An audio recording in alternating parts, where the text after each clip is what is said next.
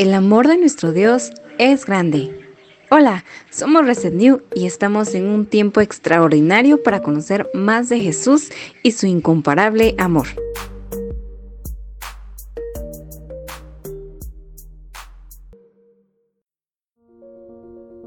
¿Qué tal? Es un gusto volver a saludarlos por este medio. Mi nombre es Natalie Pérez. Les saludamos de acá de Guatemala, en el departamento de San Marcos. Pues es un placer volver a estar en contacto y poder transmitirles por medio de estas plataformas una palabra, una bendición para la vida de cada uno de ustedes. El tema que vamos a tratar y que quiero compartir y dejar en el corazón de cada uno de ustedes que nos escuchan y que apartan su tiempo para poder escuchar estos podcasts, pues es la esperanza para seguir.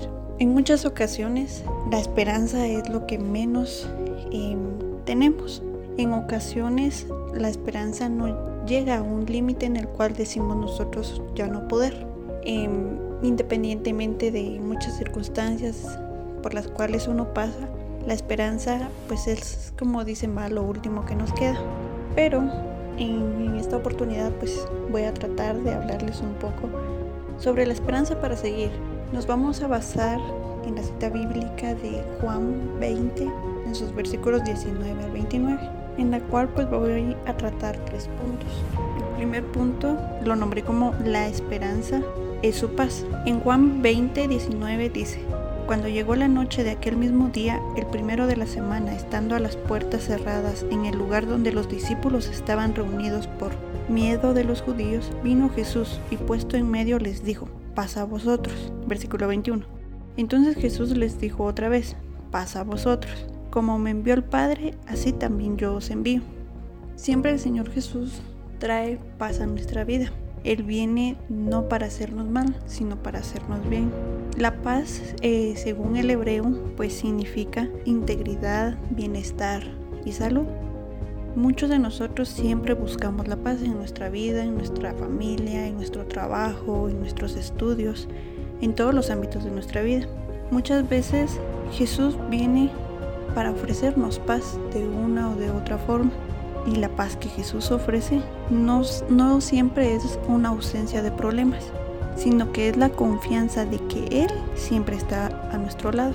Cuando es muy interesante esto porque muchos pensarán que Jesús ofrece la paz, pero sin ningún problema, eh, como humanamente decimos, de que paz pues es no tener problemas, no tener dificultades, pero no, Jesús no nos ofrece eso, sino que nos ofrece la confianza en que nosotros estamos seguros al lado de Él, que a través de problemas, pruebas, dificultades, Dios viene a darnos paz en medio de esas pruebas. Dios viene a darnos fuerzas para poder salir de todas esas pruebas. El hombre no puede estar en conflicto con Dios y en paz con su prójimo.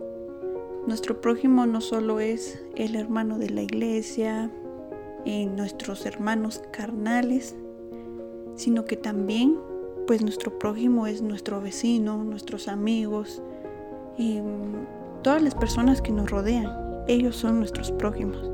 Y bien, no podemos decir estar en conflicto con Dios y en paz con nuestro prójimo, porque en los mandamientos que, que viene Jesús a decir es que amarás a tu prójimo como a ti mismo. Básicamente Dios viene también a, darnos esa oportunidad que tanto tengamos paz con Dios, pues tenemos paz con las personas que están alrededor de nosotros. Dios viene a fundamentar eso. Y en cambio, en el mundo ruge la guerra entre las razas, naciones, individuos y en el corazón de cada individuo. En el mundo no encontramos la paz. Al contrario, encontramos más conflictos, más pruebas, más penas, más tormentos para nosotros. El, mundo solo viene a ofrecernos vanidades y conflictos, viene a atormentar nuestra vida. Lo que menos hace el mundo es traer paz. Y hemos vivido esos hechos, porque hemos visto cuando hay guerras entre las razas, entre las naciones, o entre, incluso con un vecino, con un amigo. Y en cambio Dios solo viene a traernos paz, a darnos de su paz, para poder pasar cada prueba, cada dificultad que se nos presente en la vida. El punto número dos es la esperanza es su presencia. En Juan 20:20 dice, y cuando les hubo dicho esto, les mostró las manos y el costado, y los discípulos se recogieron viendo al Señor. Jesús calma nuestros temores con su presencia. Jesús viene a darnos paz, tranquilidad. Jesús viene a darnos pues calma, pero siempre y cuando nosotros tengamos la certeza de que somos hijos de Dios. ¿Por qué? Porque Jesús fácilmente le es posible velar por sus hijos, velar por nosotros. Sinceramente, Jesús solo viene por el bienestar de nosotros. Él es el que vela por nosotros. Es como un padre y un hijo. Un padre siempre va a velar por el bienestar de sus hijos. Nunca va a desearles el mal y nunca quiere verlos en malas situaciones. Pues lo mismo sucede con Jesús. En que eso mismo sucede. Él viene a ser nuestro hermano. Nosotros somos hermanos de Jesús y que Él viene a velar por nosotros, que Dios vela también por nosotros, porque somos hijos de Él. Y estar en la presencia de Dios viene a traernos calma. La presencia de Dios es un, es un momento muy inexplicable, porque no hay palabras que expliquen definitivamente qué es lo que sucede cuando uno está en la presencia de Dios. Es un hecho, un momento muy especial en que no sé si todos ya lo, han vivido, pero en mi caso la presencia de Dios es algo muy inexplicable, algo muy lindo, y que es ahí donde nos damos cuenta que nosotros estamos bajo la mano de Dios, que Dios está con nosotros. La presencia de Cristo también significa tanto para ustedes como para mí lo que veremos tal como Él realmente es, no un Cristo de la cultura, de las leyendas, sino de la Biblia. Nosotros ya no nos dejamos ir porque los hechos o, historias cuentan, relatan de ese Cristo, sino que nosotros nos basamos en la Biblia, en el Espíritu Santo que nos viene a revelar la presencia del Señor. Cuando estamos seguros de que nosotros estamos bajo la mano de Dios, que estamos bajo su gobierno, su autoridad, nos damos cuenta de que el Cristo que muchos predican no es el mismo Cristo que nosotros estamos viviendo, porque nuestro Cristo es el que murió por nosotros, el que dio su por nosotros, por amor a nosotros. Y entendemos en que podemos gozar de la presencia de Cristo, porque Él vive en nosotros, nosotros los creyentes. Y es así como se da. Su presencia viene a reposar en nosotros, que somos creyentes, que ya lo aceptamos y que sabemos que Él vive y reina. En Gálatas 2.20 Dice, con Cristo estoy juntamente crucificado, y ya no vivo yo, mas vive Cristo en mí. Y lo que ahora vivo en la carne, lo vivo en la fe del Hijo de Dios, el cual me amó y se entregó a sí mismo por mí. Cuando nosotros aceptamos, como les decía, cuando nosotros aceptamos a Cristo, pues esa presencia es la que nosotros llegamos a gozar. Esas bendiciones son las que llegamos a gozar, que vienen a traer paz a nuestra vida, que vienen a dejarnos esperanza, que estar en su presencia es lo mejor que te puede suceder, lo mejor que puedes experimentar, porque la presencia de Dios es de diferente manera para cada uno de nosotros y en diferentes tiempos. Dios sabe y tiene el control de cada tiempo, cuándo y con quién, porque Dios sabe y conoce el corazón de cada uno de nosotros. Número 3. La esperanza es su promesa, el Espíritu Santo. En Juan 20:22 dice, y habiendo dicho esto, sopló y les dijo, recibid el Espíritu Santo. Recibid el Espíritu Santo. Cuando Él sopló, dándoles el Espíritu Santo. Jesús ha venido a darnos una gran promesa de que Él trae esperanza a nuestras vidas que en diferentes circunstancias por las que estemos pasando, Él siempre está ahí, que Él siempre nos da las fuerzas, las esperanzas para seguir adelante, para salir de cada prueba, para salir de cada lucha. El Espíritu Santo viene también a reposar en nosotros. El Espíritu Santo es aquel que nos conduce a saber qué es bueno y qué es malo. Viene a conducir a nuestra vida, viene a darnos discernimiento en este mundo, en esta vida. Muchas veces en ocasiones pues lo que hay dichos que dicen, no hagas cosas buenas que parezcan malas ni cosas malas que parezcan buenas.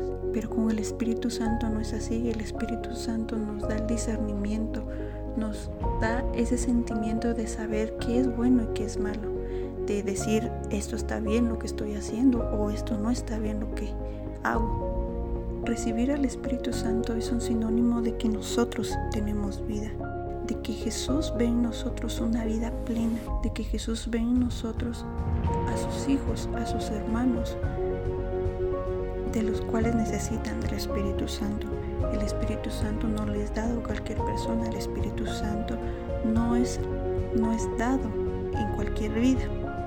Y Él viene a capacitarnos para cualquier misión, que su promesa viene a traernos esperanza para la misión que tenemos, porque todos traemos una misión, todos tenemos que cumplir una misión, pero juntamente con eso nos trae la mejor bendición, que es la vida eterna. Jesús viene a traernos muchas promesas. Jesús nos ha llenado de promesas y bendiciones que debemos arrebatar, que debemos ser atrevidos para arrebatar esas bendiciones que Él ha dado a nuestra vida. Que la esperanza es su promesa con nosotros y que viene a ser pues hecha en nuestras vidas, que viene a ser realizada en nuestras vidas. Ahora, ¿cómo obtener todas esas bendiciones, todas esas promesas para nuestras vidas? Pues solamente con recibir a Jesucristo en nuestros corazones y dejar que Él gobierne nuestra vida. Es así como tenemos paz, la presencia del Señor y las promesas de Dios para nuestras vidas. Esperanza viene a ser muy importante en nuestras vidas y que es dada solamente por Dios. En este momento quiero orar por tu vida y pues que sea el Señor Jesús que traiga paz a tu vida en estos momentos. Yo no sé qué dificultades, qué pruebas, qué procesos estés tú pasando, que nos estás escuchando por estos medios, por estas plataformas, pero que sea el Señor Jesús y va a ser Él el que traiga la paz y las bendiciones a tu vida. Señor amado, te vengo a pedir por cada uno de los que nos están escuchando por estas plataformas, Padre. Que no es casualidad, Señor, que estén escuchando estos podcasts, estos temas, Padre, porque tú tienes preparado algo para cada uno de ellos, porque tus promesas son fiel, Padre bendito. Tus promesas siempre están para nosotros. Que tú traigas paz, Padre amado, a cada prueba de los que ellos estén pasando. Que traigas paz a su familia, Señor, a su vida, a todos los entornos de cada uno de ellos, Señor Jesús. Bendícelos, Padre, que ellos conozcan a tu Espíritu Santo, Señor. Que ellos vean y experimenten, Padre, tu presencia. Y que vean en su vida, Padre, muchas promesas tuyas. Gracias, Señor Jesús. Bendice a cada uno, Padre, que nos escuchan y gracias por este tiempo. Amén. Gracias por conectarte con nuestro Padre. Esperamos que haya sido de bendición para tu vida.